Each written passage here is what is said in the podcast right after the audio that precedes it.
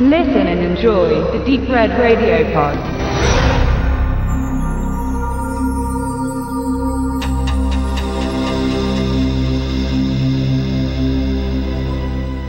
A Night at the Movies ist der wohlklingende Titel einer Filmzusammenstellung, welche kürzlich vom Studio 100 auf DVD veröffentlicht wurde.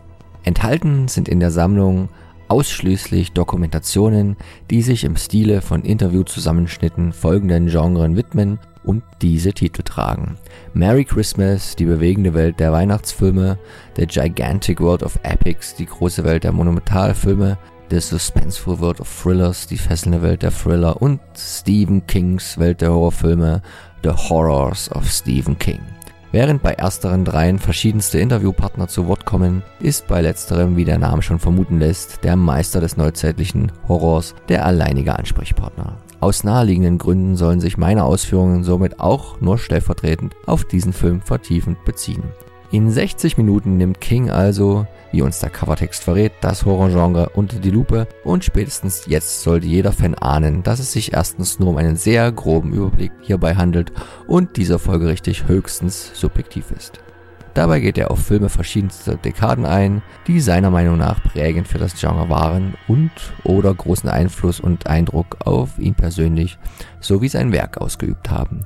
Dabei fallen natürlich Namen wie Murnaus Nosferatu Robert Wines Das Kabinett des Dr. Caligari, Todd Brownings Freaks, Romeros Night of the Living Dead, The Thing, Original von Hawks als auch Remake von Carpenter oder Spielbergs Der Weiße Hai und viele andere anerkannte Vertreter des Genres. Spezieller wird es da schon, wenn es um die kleineren Werke geht, die dem Schöpfer von Romanen wie Misery und S auf besondere Weise im Gedächtnis geblieben sind.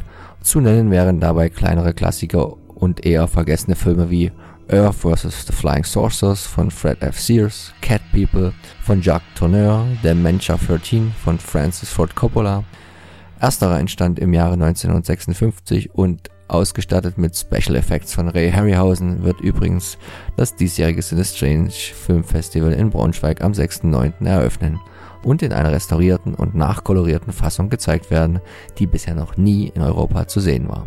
Aber zurück zum Text. Der geübte King-Leser merkt beim Konsum der Doku schnell, dass die Ausführungen des Autors sich dabei an die Inhalte seines ersten Sachbuches Dance Macabre anlehnen, zumindest bis zu dessen Erscheinen im Jahr 1981. Aber natürlich wird auch auf die 25 Jahre Horrorfilm danach Bezug genommen, denn die Doku entstand schließlich im Jahr 2011. So geht King auch auf das jüngere Geschehen im Genre ein, erläutert dessen Mechanismen um Suspense und Gewalt und versucht dieses zeitlich und thematisch in einzelne Stränge wie den Slasher-Film, den Zombie-Flick, Found-Footage-Horror oder den Torture-Porn aufzudröseln und nimmt auch Stellung zu den Verfilmungen seiner eigenen Vorlagen und seinem eigenen Tun hinter und vor der Kamera.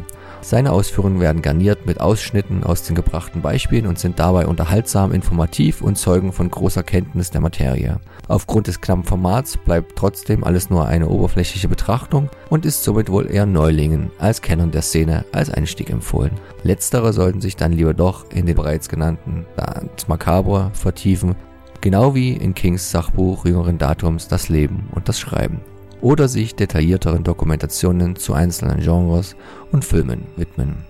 Die restlichen Zuschauer können hier bei diesem von Steven Spielbergs Produktionsfirma Amblin produzierten Überblick für lockere Horrorunterhaltung zwischendurch bedenkenlos zugreifen.